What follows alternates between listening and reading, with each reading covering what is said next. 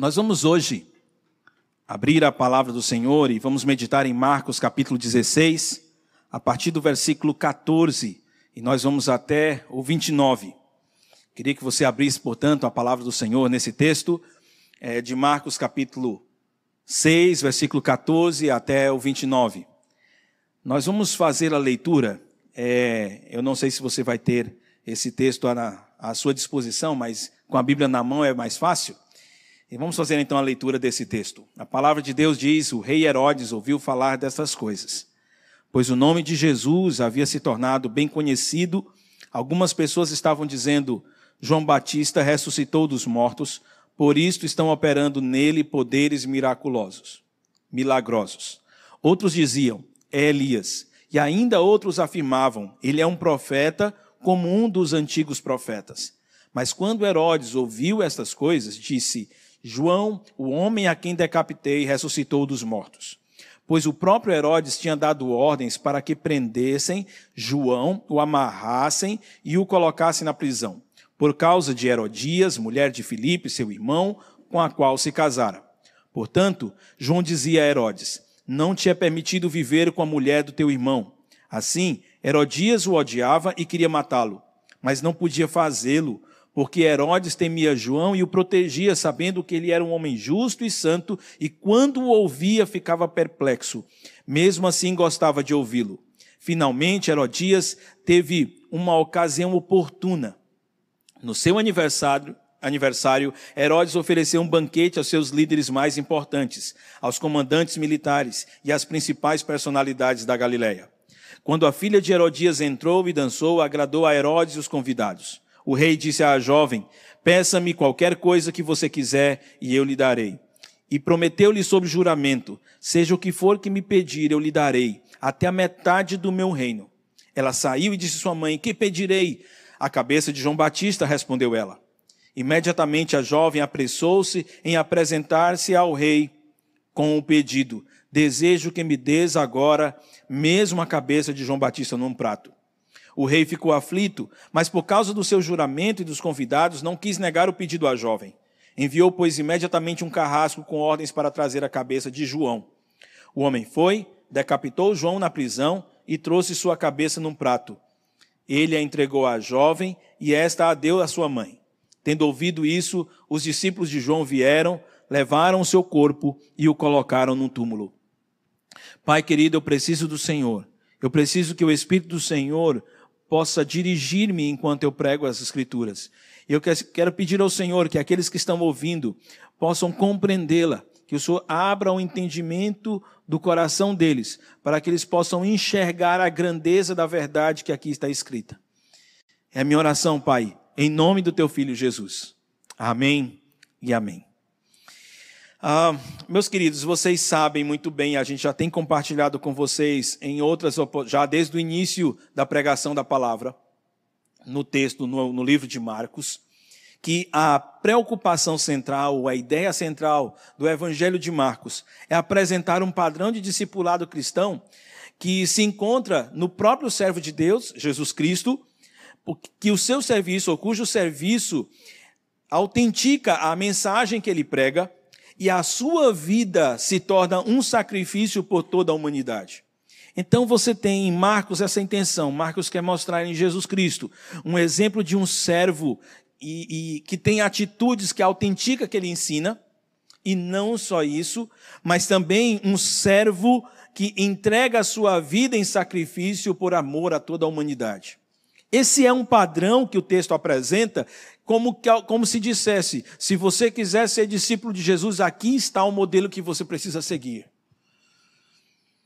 Até agora, nós temos percebido alguns temas que se repetem no livro de Marcos. Você tem essa preocupação de, de Jesus em ter confirmado a sua divindade através das demonstrações de poder e também mostrando que a, o testemunho que havia nas profecias, o testemunho do próprio João Batista, que falava que ele era Deus, ou que ele era o Messias prometido, de acordo com as Escrituras, serviam para certificar que de fato aquele Jesus ali que nasceu em Nazaré, cresceu em Cafarnaum e iniciou seu ministério na Galileia era o Filho de Deus.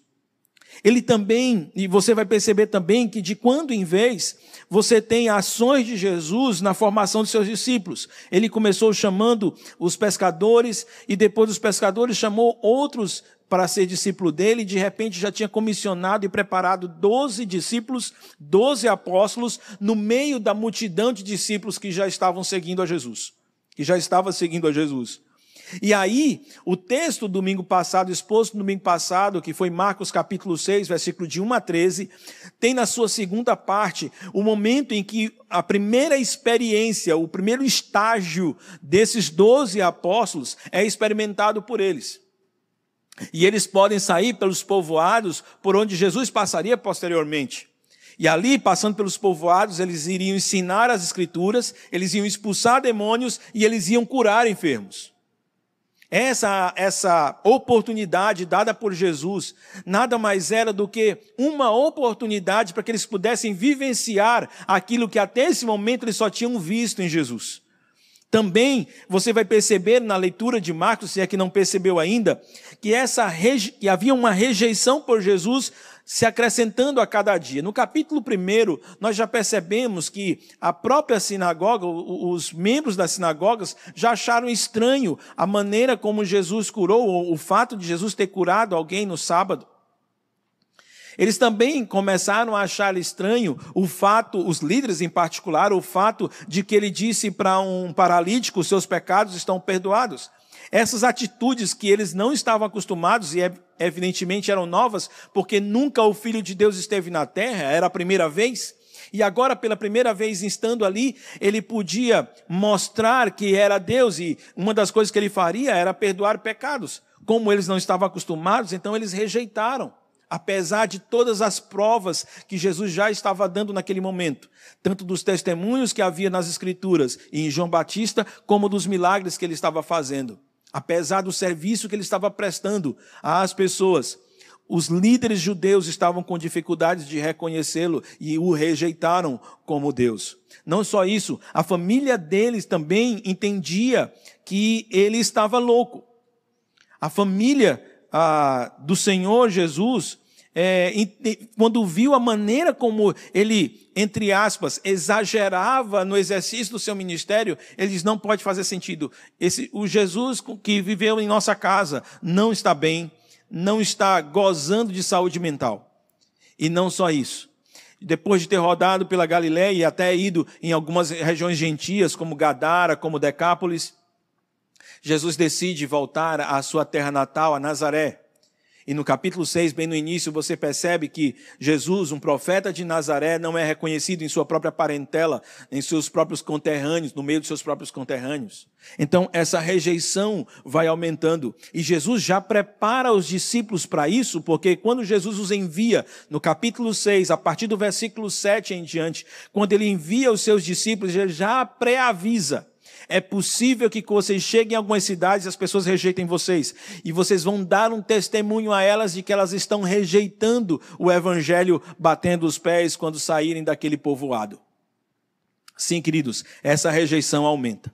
No entanto, há uma quarta há uma, um quarto tema que você consegue perceber desde o começo até aqui, que é uma espécie de expansão do reino. O reino que começou sendo pregado na Galileia, ele já estava alcançando regiões gentias, regiões. Ah, já havia gente que vinha da Judéia, já havia gente que vinha das partes mais, mais do sul da região, abaixo da Palestina, que também estava vindo, pessoas que eram que moravam depois do Jordão, na Transjordânia, também estavam vindo ouvir Jesus. O evangelho estava se espalhando, o evangelho estava alcançando muito mais pessoas.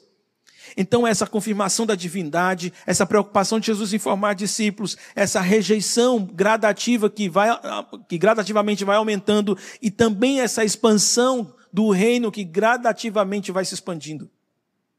São temas que vão se repetir. Você precisa entender que quando ah, quando você pensar nas pessoas que estão vivendo esse episódio que nós vamos ler hoje, nós são pessoas que estão debaixo do Império Romano. Eles desejam muito que esse Messias venha e rompa com o Império Romano e liberte debaixo do jugo da, do Império Romano. Essa é a visão que eles possuem. Quando Marcos escreve esse texto, o próprio Evangelho, ele, esse evangelho encontra uma igreja em Roma de cristãos que haviam se convertido de uma cultura greco-romana. Uma, perdão, uma, uma cultura que ah, era muito apegada ao poder, muito apegada a desejos, a, a serem egocêntricos, a serem cheios de paixões pecaminosas e seguirem tudo isso. Eram pessoas assim, e quando eles se convertiam, estavam se convertendo a uma religião, a um cristianismo, que na, neste momento em que Marcos está escrevendo, é um cristianismo que está recebendo, que começa a receber perseguição do próprio Império Romano. Marcos, quando vai escrever essa carta, então ele tem como dar ânimo, oh, perdão, esse, esse evangelho, ele tem como dar ânimo àqueles irmãos para dizer assim: entendam, queridos, aquele servo que viveu na Galileia e que foi até a Judéia onde foi crucificado. Aquele servo, na verdade, era o filho poderoso do Senhor. Entenda que se você quiser segui-lo, é normal que você sofra perseguições, é normal que você sofra. Ele deu a vida dele por você. Se você quer ser seu discípulo, você precisa entregar a sua vida a ele. Muito preciosa é a mensagem do Evangelho. E olhando e, e, e, descendo um pouquinho mais, você percebeu que no capítulo 4 houve uma preocupação do Senhor em expor, em ensinar a utilizando parábolas. E nessas parábolas ele mostrou como as pessoas receberiam o evangelho do reino Além disso, ele, com a palavra da candeia, ele mostrava que esse evangelho do reino, ele seria revelado, nós seríamos utilizados para isso, mas ele seria revelado, ele viria à tona, ele estava vindo à tona nesse momento.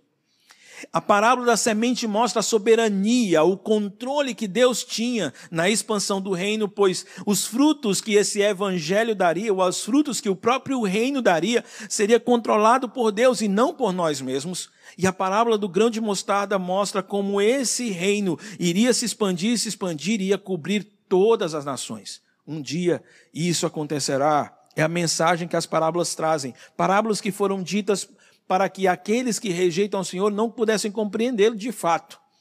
Mas aos seus discípulos, Jesus sentava ao seu lado e começava a explicar o que cada uma delas significava. Quando chega nesse momento desse texto que nós lemos, Marcos ele se preocupa em mostrar para os cristãos que eles precisavam valorizar o reino muito mais do que a própria vida, muito mais do que a si mesmos. O propósito dessa sessão é que você veja é, é que fazendo isso, valorizando o reino, o mundo nos rejeitaria, o mundo rejeitaria aqueles irmãos ali de Roma. E eles poderiam pagar um preço muito alto para seguir a Jesus. Então, queridos, depois de, de, de ter exposto que ah, o que seria o reino, depois de inclusive mostrar o poder que esse reino tinha, porque ah, talvez você possa ver as imagens em que Jesus ele acalma a tempestade, portanto demonstra poder sobre a tempestade. Ele também expulsa cerca de dois mil demônios que havia no corpo de uma única pessoa lá em Gadara. Ele cura uma mulher com, com, com, com fluxo de sangue. Ele ressuscita uma criança de 12 anos, filha de um dos principais da sinagoga chamado Jairo. Ali ele demonstra poder sobre os elementos da natureza, poder sobre os demônios, poder sobre as doenças, poder sobre a própria vida. O poder que ia garantir que esse reino se expandiria. Mas então nós chegamos a um parêntese. E é muito interessante isso. Se você olhar o versículo 12, se você voltasse no versículo 12, é, você perceber que ali fala que os discípulos saíram e pregaram ao povo para que se arrependesse, expulsassem muitos demônios e ungiam muitos doentes com óleo e os curavam. Isso é o versículo 13, mostrando o que os discípulos estavam fazendo enquanto iam de povoado em povoado. É o último versículo antes do trecho que nós estamos lendo. E o primeiro versículo depois disso, no versículo 30, diz: Os apóstolos reuniram-se a Jesus e lhes lhe relataram tudo o que tinha feito e ensinado. Então nós temos, antes do que nós vamos ler agora, o que nós temos era o que os discípulos estavam fazendo, e logo depois o, o relatório que os discípulos prestaram a Cristo Jesus. O que me faz pensar uma coisa. Sim, Jesus ele está preocupado nesse momento, ou Marcos está preocupado em mostrar nesse momento a maneira como Jesus treinava os discípulos. Mas Marcos dá uma parada para dizer: não pensem que era fácil. Não pense que para esses apóstolos saírem de povoado em povoado não havia risco.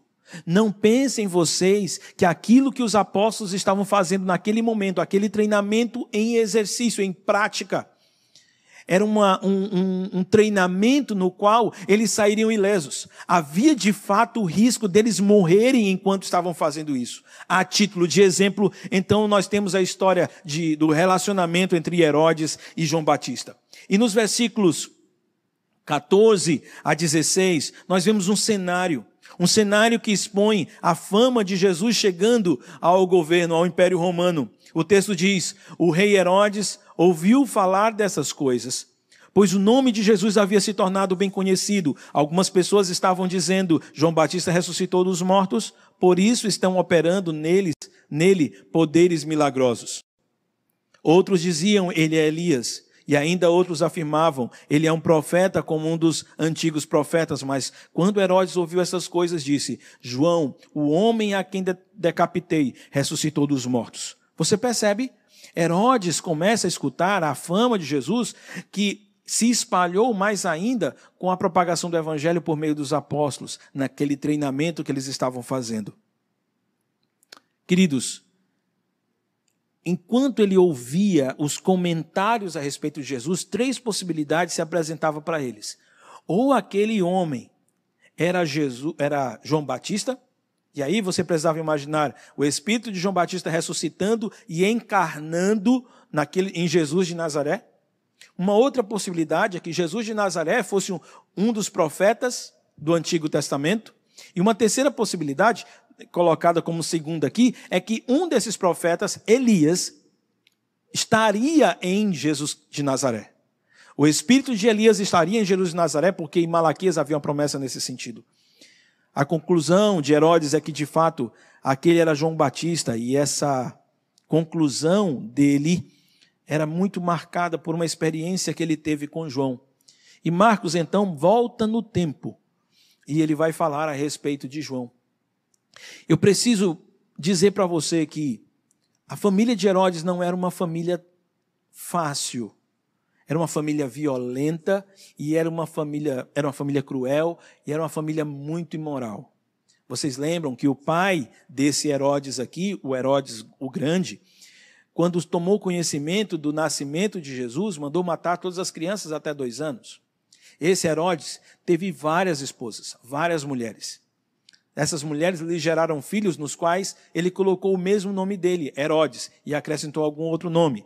Herodes Antipas, Herodes Arquelau, Herodes Filipe e Herodes Antipas, é este que, do, ao qual o texto se refere. Herodes Antipas, ele na verdade ele era fruto de uma família que não tinha escrúpulos. Ele mesmo casou-se com Herodias, e Herodias já era casada com o irmão dele. Você precisa entender que esse irmão, Herodes Filipe, o irmão de Herodes Antipas, não tinha reino não governava. Herodes Antipas, sim, e mais outros três irmãos, mas Herodes Filipe, esposo de Herodias, não tinha reino, morava em Roma. O que Herodes Antipas fez? Seduziu Herodias a deixar o irmão, abandonar o irmão para casar-se com ele e prender o irmão. Levou o irmão dele para a prisão. Para você entender um pouco como era a cabeça de Herodes Antipas, como era a cabeça desse povo. Herodes Antipas, ele agora vivia na, vivia na sua casa, Herodias e a filha, chamada Salomé. Salomé, por sua vez, era filha de Herodes Filipe, aquele que foi preso por Herodes Antipas para poder ficar com a esposa. E agora estava ali na casa ele, a sua nova esposa, que era a esposa, havia sido esposa do seu irmão, e também a sua afilhada Salomé. João Batista talvez seja um dos personagens mais preciosos do Novo Testamento. Jesus mesmo disse que não houve ninguém como ele. E ele foi o último profeta da, a, que finalizou a aliança, ou o tempo da aliança de Deus com Israel. Finalizou no aspecto, ou que suspendeu aquela aliança, posto que Israel agora vai rejeitar Jesus. E ele é o último profeta, então depois dele já não há mais profeta para Israel. E então João, esse último profeta, ele vem com o propósito de preparar o caminho, e ele, e, e ele pregava o, o batismo de arrependimento e a vinda do reino do Senhor. Era isso que João Batista dizia. João Batista cresceu no deserto, filho de um sacerdote, ele desenvolveu um estilo de vida muito humilde. Ele comia mel, ah, um alimento considerado celestial, e gafanhoto, que pode ser um, um tipo de gafanhoto puro, ah, de uma espécie pura para os judeus, ou então a, a alfarroba, que era um alimento que era utilizado por famílias mais pobres, que lembram vocês, na parábola do filho pródigo, foi dada para os porcos. Ah, esse estilo de vida, de vida simples, ele ecoava no próprio espírito de João Batista. E é muito impressionante porque há um, há um escrito de Qumran. Eu devo dizer para vocês que no deserto havia um grupo de sacerdotes judeus que decidiram, ou seja, que eles saíram do meio do, da religiosidade judaica, do sistema religioso judaico, do templo, dos sacrifícios. Eles saíram das cidades e foram morar nos, nos desertos. Esses que moravam nos desertos eram chamados de essênios, e também, assim como João Batista, tinha esse estilo de vida simples. E um, e um escrito deles falava de uma ah, de que haveria um tempo em que pessoas de um espírito humildes ou humildes de coração ou humildes de espírito venceriam ou é, quebrantariam pessoas com o coração endurecido. E essa expressão é, em hebraico, utilizada nesse escrito de pessoas que são humildes de espírito, seria utilizada por Jesus Cristo nas bem-aventuranças. Por que, que eu estou lhe dizendo isso? Porque Jesus usa uma expressão lá, lá no. É, usa essa expressão que literalmente quer dizer alguém que é agitado pelo Espírito, ou alguém que se inclina para o Espírito. A figura ali, literalmente, é do vento batendo em uma planta com caule fino do deserto, e, essa, e, essa, e esse caule envergando, a planta envergando por causa do vento. E quando Jesus está conversando com alguns líderes judaicos, ele, ele pergunta assim: quem foi que vocês foram ver no deserto? Um caniço agitado pelo vento. A palavra em hebraico e em grego para vento é a mesma palavra para espírito. E ali era um jogo de palavras em que Jesus dizia: Olha, vocês foram ver lá no deserto um caniço agitado pelo vento? Não. O que vocês foram ver lá no deserto foi um homem que ele se inclinava ao mover do Espírito Santo, ele se inclinava à ação do Espírito Santo. João Batista era um homem de ousadia, um homem fiel e um homem despretensioso. Ele não tinha a sua vida como preciosa para si mesmo. Eu posso imaginar é, os, os, nossos irmãos lá da igreja, lá do início em Roma, lendo esse texto e percebendo que esse reino estava se expandindo, que o reino de Deus estava se expandindo e que agora havia chegado em Roma, mas que eles deveriam ter uma vida na qual eles se inclinassem à ação do Espírito Santo, como João Batista fazia, mesmo que isso viesse a significar a morte deles, mesmo que eles viessem perder bens, mesmo que eles viessem perder famílias, mesmo que eles fossem lançados aos leões, como aconteceu a muitos deles, queridos. Sabe uma lição preciosa que eu aprendo aqui? Mesmo que haja alguma resistência ao Evangelho, como nós começamos a perceber no, no Evangelho de Marcos até aqui. Mesmo que haja essa resistência ao Evangelho, isso não quer dizer que o reino não esteja se expandindo. O reino está se expandindo.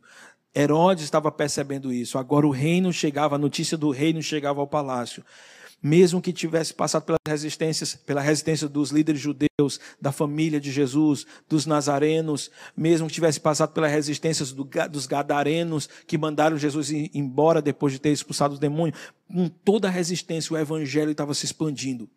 Por isso eu queria estimular você, invista o evangelho em todos os que você tiver a oportunidade de investir. Dá atenção àqueles que visivelmente, aqueles em que visivelmente Deus está agindo, o Espírito de Deus está agindo. Você está espalhando o Evangelho, mas você percebe que está um amigo seu, um familiar seu, que ele está começando a se aproximar e se interessar pelo Senhor. Então você percebe que o Espírito de Deus está começando a tocar a vida dele. Então se aproxime e dá atenção a ele. Aos demais, mantenha próximo a você, pois normalmente você não sabe se Deus está ou não agindo em alguém. Queridos, o evangelho está se expandindo e mesmo que haja alguma resistência, o reino vai continuar a se expandir. Portanto, mantenha-se atento e disposto a seguir, a pregar esse evangelho. Logo em seguida, um problema aparece. Um problema para João Batista. No versículo 17, nós temos uma confrontação profética a uma autoridade. O texto explica ah, depois do versículo 16, é como se ah, Marcos voltasse novamente um pouquinho atrás no tempo para explicar por que, que Herodes concluíra que, a, que daquela fama que ele tinha ouvido de Jesus, João Batista era o nome escolhido. Acontece que Diz o versículo 17: o próprio Herodes tinha dado ordens para que prendessem João Batista, o amarrassem e o colocassem na prisão por causa de Herodias, mulher de Filipe, seu irmão, com o qual se casara. Porquanto João dizia a Herodes: Não te é permitido viver com a mulher do teu irmão. Assim, Herodias o odiava e queria matá-lo, mas não podia fazê-lo, porque Herodes temia João e o protegia, sabendo que ele era um homem justo e santo. E quando, quando ouvia, ficava perplexo, mesmo assim gostava de ouvi-lo. Percebe? João incomodava Herodes. Por isso Herodes teve que prendê-lo. Herodes colocou ele no calabouço a gosto de Herodias, por causa de Herodias, mulher de Filipe, o seu irmão. Porque João havia dito, diz o versículo 18, que não era permitido que ele se casasse. No livro de Levíticos você vai encontrar essa instrução. Nenhum homem poderia ter relações sexuais com a esposa do seu irmão. E nenhum homem, diz dois capítulos à frente, poderia casar-se com a mulher do seu irmão. E aquilo que Herodes e Herodias haviam feito era contra a lei de Moisés. João repreendeu. O texto diz que o João dizia insistentemente àquele casal de que eles estavam em pecado. Tal era a insistência de João para dizer que eles estavam em pecado, que Herodias odiava João em seu coração. Eram duas respostas diferentes, a mesma atitude de João, mas com duas respostas diferentes. De um lado você tem Herodes que não gostou do que João disse, no entanto temia João. Como diz o versículo 20, ele considerava João um homem santo e justo. Do outro lado, por isso apenas o prendeu. Do outro lado você tem Herodias, que de fato o odiava em seu coração e queria sua morte. Herodes, ele vivia uma guerra de consciência na sua cabeça. De um lado, ele sabia da culpa do que ele estava vivendo, a culpa do seu pecado. Mas por um outro, havia uma paixão tremenda por Herodias. E o desejo dele por Herodias era mais precioso e mais valioso para ele do que a palavra que estava chegando ao seu coração. Eu diria que Herodias era. Ele vivia para com Herodias uma escravidão como se vive a escravidão de um ídolo. Como pessoas que vivem escravidão de sexo, a escravidão junto ao dinheiro, escravidão junto ao entretenimento, escravidão junto a, a a, a familiares, gente que em Deus ao filho, em Deus aos pais, em Deus ao marido, em Deus à esposa, colocando estes em primeiro lugar diante do Senhor. Colocam Deus depois dessas pessoas. E Deus os diz: faça assim. Mas então, se para fazer isso ele precisa perder alguma dessas coisas ou perder alguma dessas pessoas, ele diz: Não, eu entendo que eu sou culpado, mas eu não quero fazer isso. Meus queridos, lembre-se de algo que nós temos ensinado aqui constantemente. o que nós ensinamos precisa ser fiel ao Evangelho. João Batista, ele sabia que corria o risco de ser preso, mas ele não maquiou o Evangelho e disse para Herodes: Olha, você está errado. Disse para Herodias: Você está errado. O casamento de vocês é contra a vontade de Deus. É precioso ver um homem que não temia a morte um homem que não temia perder amigos, um homem que não, perdia, não temia perder bens. Ele não temia perder nada e nem ninguém. Havia uma prioridade na cabeça dele, a prioridade dele era pregar o evangelho fielmente. Quando nós percebemos essa confrontação profética que ele fez a uma autoridade romana, nós percebemos alguém que está muito mais, mais preocupado em ser fiel ao Evangelho do que ser agradável a alguém. Agradável àquele que ouve. Eu sei que você às vezes você tem desejo de que certas pessoas estão mais próximas de você venham entregar a vida para Cristo Jesus. Mas esse desejo de que alguém seja salvo não deve fazer com que você dê uma melhorada no evangelho. Eu sei que talvez você possa ter um receio de sofrer alguma perda por pregar o evangelho de forma genuína e fiel. Perder amigos, perder colegas, perder bens, perder alguma coisa, perder família. Mas entenda o que Marcos estava dizendo aqui para os seus irmãos lá de Roma. É, meus queridos, levantem um pouco mais os olhos, aumentem maior, muito mais o seu amor pelo Senhor, a sua, paixão, a sua paixão pelo Senhor, a sua entrega pelo Senhor. Sejam mais dedicados, rendam-se verdadeiramente ao Senhor. Ame a Ele de todo o coração, ame muito mais do que amem a própria vida. Ame ao Senhor muito mais do que vocês amam a si próprios. Porque o próprio Filho de Deus veio e entregou a sua vida por você. Para que nós pudéssemos não viver mais para nós mesmos, mas, para, mas por Ele.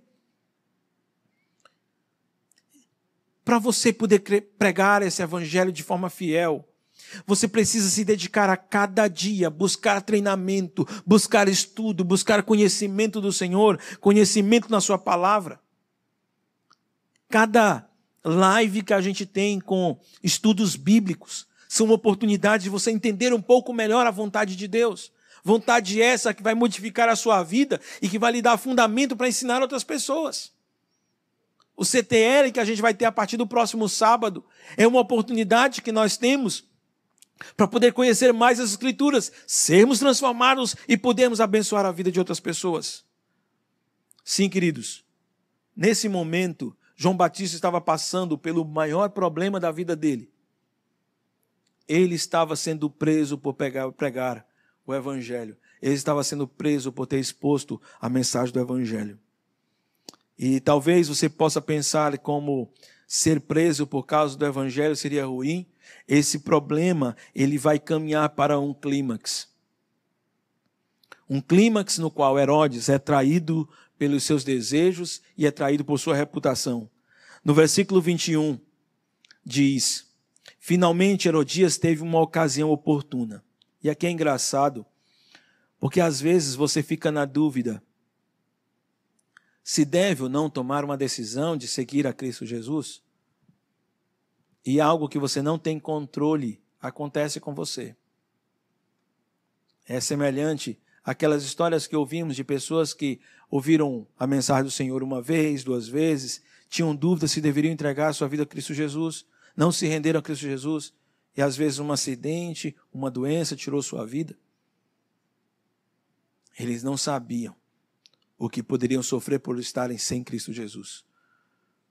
Pessoas que poderiam ter entregue suas vidas para Jesus quando estavam livres, mas que, por terem endurecido seus corações, por terem se orgulhado e valorizado o ego e seus desejos e suas paixões, tiveram que tomar suas decisões na prisão.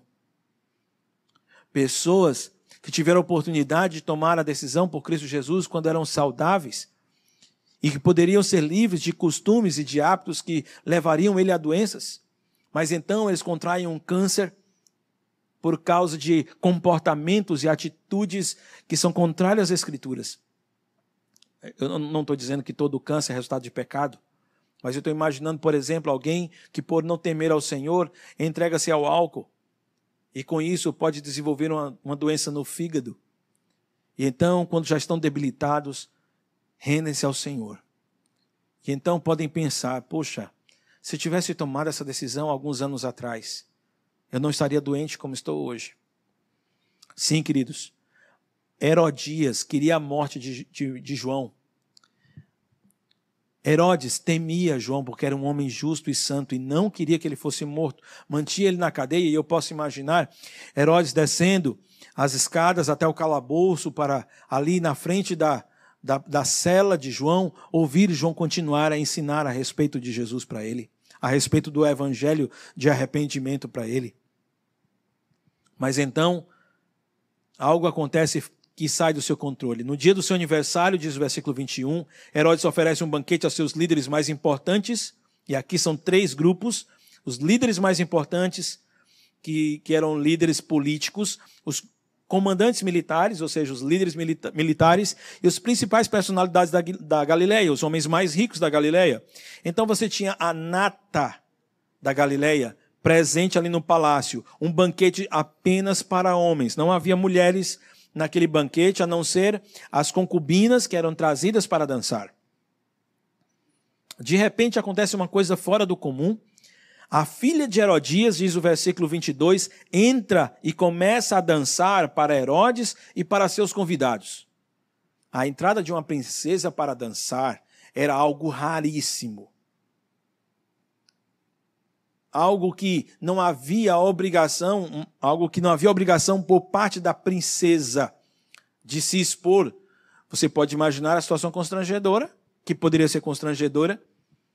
Homens bebendo, homens com concubinas, homens se fartando sexualmente num banquete, e de repente uma filha virgem do rei entra para dançar na presença deles. Então não se obrigava a fazer isso. Mas, aparentemente, justamente por causa disso, parece que Herodias tinha um plano, tinha algo em mente quando ela pediu que é, a sua filha, que Flávio Joséfo diz que é Salomé, entrasse e dançasse. Uma dança que agradou Herodes aos convidados. Eu queria que você fosse um pouco perspicaz quando entende a ideia de que isso agradou Herodes aos convidados. Você pode lembrar de como era a família de Herodes, uma família promíscua, uma família em que o, um homem casa com sua sobrinha, e posteriormente a gente vai ver que há um segundo Herodes Filipe, que é tio-avô da Salomé, que vai casar com Salomé. Então você não pode esperar do rei Herodes Antipas um homem com uma mente limpa, uma mente pura. E os historiadores extracanônicos contam como Salomé era uma das mulheres mais bonitas que havia na Galileia. Uma mulher cuja aparência chamava a atenção e ela própria queria chamar a atenção. A própria Salomé fazia questão de chamar a atenção dos homens. Ela andava pelos corredores do palácio vestindo apenas véus, que eram semi-transparentes e os homens podiam ver parte da nudez de Salomé. E não me não fico admirado de que Herodias, perdão, que Herodes comece a desejar Salomé com aquela dança e os próprios convidados que estavam com ele, a liderança da Galiléia que estava ali também a, viesse a desejar. Você pode imaginar isso acontecendo depois que eles comeram e beberam, beberam bastante, eles já estão bastante embriagados, bastante incitados e excitados pelas concubinas que já estavam ali no banquete, e então vem aquela senhora, aquela moça, perdão, para dançar diante deles. Esse é o combustível que faz com que, no dia do seu aniversário, Herodes tome uma decisão imprudente e tola, movido pelo desejo que estava sentindo por Salomé e movido pelo reconhecimento que queria ter da liderança da Galileia. Então ele declara a, a Salomé: Peça-me qualquer coisa que você quiser e eu lhe darei. E prometeu-lhe sobre juramento: seja o que for me pedir, eu lhe darei, até de metade do meu reino. Na prática, Herodes nunca daria metade do reino dele. Era uma forma de poder expressar, dizendo, eu tenho poder para dar a você até metade do meu reino. Mas ninguém seria ousado de chegar e pedir uma coisa dessas para Herodes. Mas Herodes tinha uma intenção quando ele declarava isso: mostrar para toda a liderança que estava lá dizendo: Eu tenho poder, eu tenho autoridade. Ele queria ostentar diante dele para que ele tivesse o reconhecimento. Sabe, queridos, o desejo por uma reputação e os próprios desejos carnais que militam dentro de você podem levar você a tomar decisões muito tolas, como Herodes tomou. Os planos de Herodias estavam dando certo.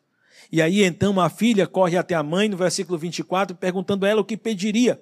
Ao que ela responde, a cabeça de João Batista. Agora perceba, se você acha que essa estratégia toda de Herodias mostra Herodias como sendo uma mulher maquiavélica, você não tem ideia de quem era a filha dela. Se Herodias era uma mulher que impressiona você pela capacidade que ela tem de maquinar a circunstância para expor a sua filha a um monte de homens em um banquete, homens bêbados e cheios de paixão. Não, não só isso. Ela prepara as circunstâncias para matar, para decapitar, tirar a cabeça de Herodes. Perdão, de João Batista. Agora impressione-se com a filha. Porque o texto diz que quando a mãe orienta ela a fazer isso, a jovem apressa-se a apresentar-se diante do rei. A ideia dela diz: mãe, deixa eu ir correndo antes que o meu padrasto mude de ideia, antes que Herodes mude de ideia. E ela corre. E veja como ela aumenta a intensidade do pedido e torna o pedido de Herodias um pedido muito macabro. Herodias queria a cabeça de João Batista. Ela diz: Eu quero a cabeça de João Batista agora. Versículo 25. E eu quero num prato. Eu quero numa bandeja. E você vai se impressionar ainda mais com essa jovem. Essa jovem era maquiavélica e macabra. Queridos, fica muito evidente que o que Herodes, paixão, as paixões que guerreavam dentro de Herodes, não só o afastaram da salvação que a, o evangelho de João Batista poderia lhe dar, mas também levou ele a tomar decisões das quais ele teve que ele, ele desgostou-se. Agora percebe? Nós temos um servo de Deus, um homem que era como um caniço no deserto, cujo vento do deserto batia nele, ele se inclinava, cujo vento do Espírito Santo batia nele, ele se inclinava. Um homem fiel ao Senhor, um homem desprendido de bens, de vontade de ter coisas, um homem de uma vida simples, um homem ousado que pregava o Evangelho de forma fiel o que, que pode, o que, que Deus daria nessa terra a um homem fiel, a um homem cheio do Espírito Santo, a um homem desprovido de paixão pelo dinheiro, a um homem humilde e simples, a um homem que é conduzido pelo Espírito de Deus, o que, que Deus daria para ele? Uma morte humilhante, com a cabeça lançada fora. O Senhor não tem prometido a nenhum de nós que nos dará riquezas que nos dará saúde, porque nós decidimos seguir a Ele. O Senhor não nos prometeu que nós seríamos bem-sucedidos pessoalmente, que nós seríamos bem-sucedidos em nossa família, em nossa saúde, com sucesso profissional, com sucesso no colégio, sucesso na faculdade, sucesso com títulos. Não, não, não, isso, isso não foi promessa do Senhor para nós. Alguns Deus tem dado essas coisas por graça, mas não é a intenção de Deus que, que essas pessoas que graciosamente receberam isso se apeguem, porque na cabeça de Deus, a cabeça dos seus discípulos deveria ser igual a de João Batista, desprendido de qualquer desejo por coisas dessa terra. Um coração inclinado pelo vento do Espírito Santo, um homem ousado, uma pessoa ousada para pregar o Evangelho. A cultura greco-romana que estava no coração e na mente dos primeiros irmãos lá de Roma, a quem foi escrito esse evangelho. Era uma cultura também muito apaixonada, muito cheia de desejo, muito cheia de promiscuidade, muito cheia de ostentação. O que nos leva a pensar, meus queridos, que o egocentrismo, que você pode ver em duas coisas, na autoestima e na satisfação do prazer, tem mantido pessoas longe de Deus, sem salvação. Escute o que estou lhe dizendo. É o seu egocentrismo Isso digo se você não é uma pessoa apaixonada pelo Senhor. Se você não é uma pessoa que ama o Senhor. É o seu egocentrismo que se manifesta em duas coisas: autoestima e satisfação de prazer, que faz com que você se afaste do Senhor. Talvez alguém me pergunte, Dário, por que, que eu não tenho mais desejo de orar? Por que, que eu não tenho mais desejo de meditar nas Escrituras? A minha pergunta é o, é o seguinte: a tua agenda, as coisas que você faz no teu dia, é uma agenda egocêntrica que alimenta o teu ego, que alimenta, que quer alimentar a tua autoestima, que quer satisfazer teus prazeres? Se a tua agenda é assim, aos poucos você se afastará do Senhor. Você ouvirá mensagens, você fará estudos, mas essa palavra não encontrará lugar no seu coração. E você não tomará decisões por Cristo Jesus, porque tais paixões têm enchido o teu coração e ocupado o lugar que deveria ser do amor pelo Senhor. Eu sei que algumas pessoas vão eh, frequentar encontros de célula por vários anos. Frequentarão cultos por vários anos ouvirão mensagens transmitidas pela internet por vários anos. Mas, ao final, na sua eternidade estarão perdidos, sendo distanciados do Senhor, vivendo a eternidade no inferno. Alguns, eu preciso deixar isso claro. Alguns precisam ouvir de você que, se eles continuarem sendo egocêntricos, eles se afastarão do Senhor ou eles nunca conhecerão o Senhor. Você tem sido tocado pelo Evangelho? Você é alguém que escuta a voz do Senhor? Se você tem sido tocado o Evangelho, a sua situação não será diferente até que você decida ser discípulo. Entenda bem o que eu estou querendo dizer, queridos. Não, tô, não adianta você dizer, puxa, como essa palavra tocou meu coração. Não adianta você dizer, olha, eu entendi claramente o que foi dito. Assim como Herodes, que entendeu claramente qual era o problema dele e não tomou uma decisão e terminou sofrendo a consequência disso. Não adianta você ouvir e se agradar da mensagem do Senhor, da pregação da palavra. Se você não toma decisão, a sua situação continua sendo tão ruim como já estava. Qual a solução de Deus? O que, que Deus faria a um homem que ama Ele, que se inclina à sua voz, um homem que é desprovido de apego a coisas materiais, um homem que é usado a pregação da palavra, o versículo 21 em diante diz que, perdão, o versículo 25, quando essa jovem apressa-se, apresenta e faz o pedido dela, diz o versículo 26 que o rei ficou aflito, mas por causa do seu juramento e dos convidados, por causa dos convidados e do juramento, não quis negar o pedido à jovem. Versículo 27 diz que ele enviou, pois, imediatamente um carrasco com ordens para trazer a cabeça de João. O homem foi decapitado, o João foi decapitado na prisão e trouxeram sua cabeça num prato. Vocês notam a quem que o carrasco entregou a cabeça de João Batista? O texto diz, preste bem atenção, no versículo 28. Ele a entregou à jovem.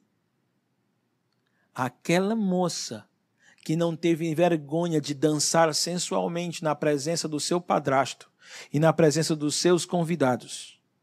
Aquela moça que não ficou constrangida em pedir a cabeça de João Batista, mas pediu imediatamente que ele que fosse feito naquela hora, ainda no banquete. Aquela moça que teve o requinte de crueldade de pedir a cabeça em um prato, ela mesma foi até o carrasco para pegar a cabeça de João Batista. E ela foi e entregou à sua mãe. Sim, queridos, para Marcos e para os irmãos, do primeiro século que viviam em Roma.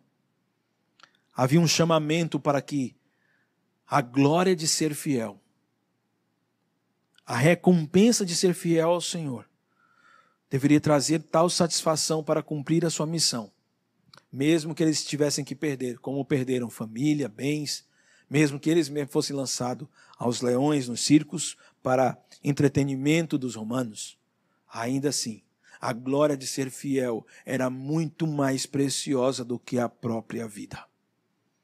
A glória de João Batista de ter sido fiel é muito mais valiosa do que a vida que ele tinha aqui. Como diz Jesus, não havia homem como ele. Sim, meus irmãos, ser discípulo de Cristo é dar a sua vida, a tal ponto de considerar que os ganhos do reino de Deus são mais valiosos do que os seus ganhos pessoais. Decida que a conquista do reino do Senhor, ou seja, você participar dessa expansão do reino, é muito mais valioso de qualquer prazer que você possa ter, qualquer coisa que você possa ganhar, qualquer bênção muito pessoal e íntima que você tenha. Você é um discípulo humilde que se curva ao vento do Espírito Santo. De que forma você pode provar a si mesmo que o reino de Deus para você vale mais do que a sua própria vida? Quando você olha para a sua vida, como você pode provar a si mesmo que o reino de Deus é muito mais valioso que sua própria vida? Eu queria que você decidisse nesse momento investir o seu tempo, investir os seus bens, investir os seus talentos, muito mais no reino de Deus do que em alimentar o seu ego. Eu vou repetir isso. Eu quero convocar a você a tomar a decisão de investir o seu tempo, de investir os seus bens, investir os seus talentos, muito mais no reino de Deus do que em alimentar o seu ego. Não compensa você alimentar o ego que vai destruir a sua vida quando você poderia investir no reino que pode salvá-la. Não compensa você investir no ego que lhe traz tristeza, quando você poderia investir no reino que traz glória para você. Não compensa você investir no seu ego, que faz com que você tenha consequências desastrosas depois nos seus relacionamentos, quando você poderia investir no reino que atrai pessoas a você, inclusive que atrai o próprio Senhor a você. Entenda, querido, o que Deus está chamando cada um de nós é abrir a cabeça, ter uma visão muito mais ampla para perceber, e o que Ele está chamando é, é, são pessoas a serem discípulos que queiram doar-se completamente. Rasgue o seu coração.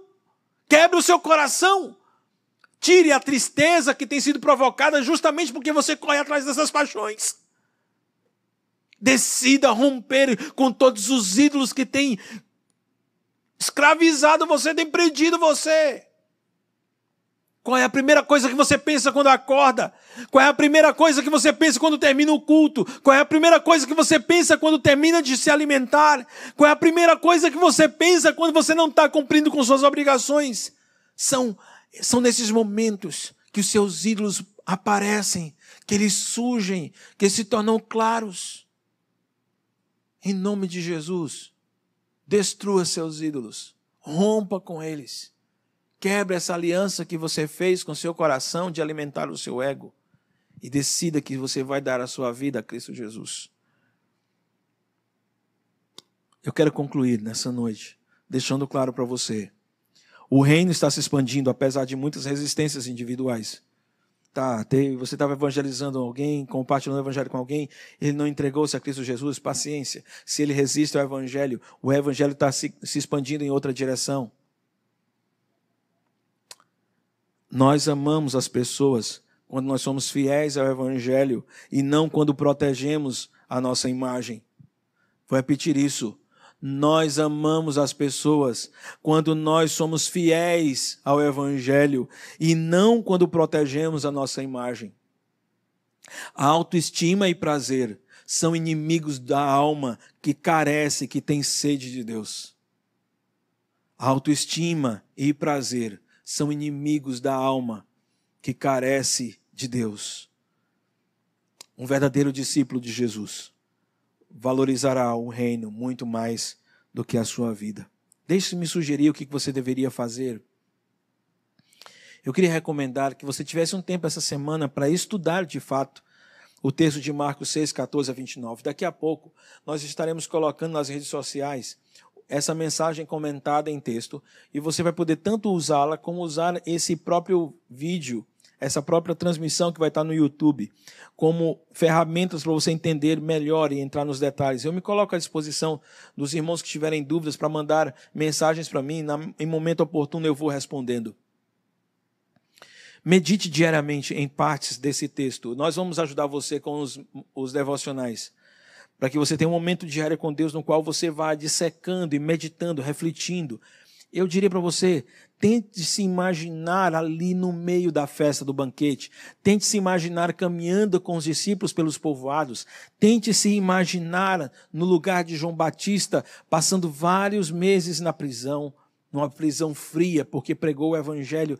Tente se imaginar o soldado entrando, o carrasco entrando na prisão com uma espada para degolar a sua cabeça. Tente imaginar você morrendo feliz por causa de Jesus Cristo.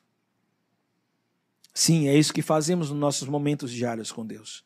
Experimente essas verdades de forma intencional. E guarde no coração o que diz o versículo 20. Tente memorizar o que diz o versículo 20. Porque Herodes temia João e o protegia, sabendo que ele era um homem justo e santo. E quando o ouvia, ficava perplexo. Mesmo assim, gostava de ouvi-lo. Eu queria convidar você, aonde você está, você orar ao Senhor. Nós vamos colocar o telefone do WhatsApp da igreja, se você vai precisar de alguma ajuda. Algumas pessoas entraram em contato conosco e já estão sendo recebidas em nossos grupos pequenos, já estão sendo cuidadas, já estão sendo instruídas, já estão sendo ensinadas. E louvamos ao Senhor que, mesmo nesse tempo que a igreja está fechada, pessoas têm se rendido ao Senhor. E nós queremos colocar à disposição para fazer isso por você. Queremos pedir a você que não conhece o Senhor, ou você que após ouvir essa mensagem, você claramente entende que não é um discípulo do Senhor, entregue sua vida completamente ao Senhor agora. Decida que você vai segui-lo, que você vai ser discípulo dele. Deixe-me orar por você. Pai amado, Deus bendito, eu quero rogar por cada uma das pessoas que estão ouvindo essa mensagem agora. Eu não sei, ó Pai, quantos se inclinarão ao vento do Espírito Santo. Eu não sei quantos se inclinarão ao vento do Evangelho. Eu não sei quantos se inclinarão à palavra aqui pregada. Mas, ó Deus, eu peço ao Senhor que o Senhor faça. Sim, eu sei que o Senhor é soberano para fazer. Eu sei que o Senhor escolhe. Mas, ó Deus, eu quero que o Senhor olhe para as vidas que estão agora ouvindo essa mensagem, que o Senhor tenha misericórdia delas e que o Senhor salve. Por amor de Ti mesmo, por amor do Teu próprio nome. É o que eu te peço, Pai. Amém e amém.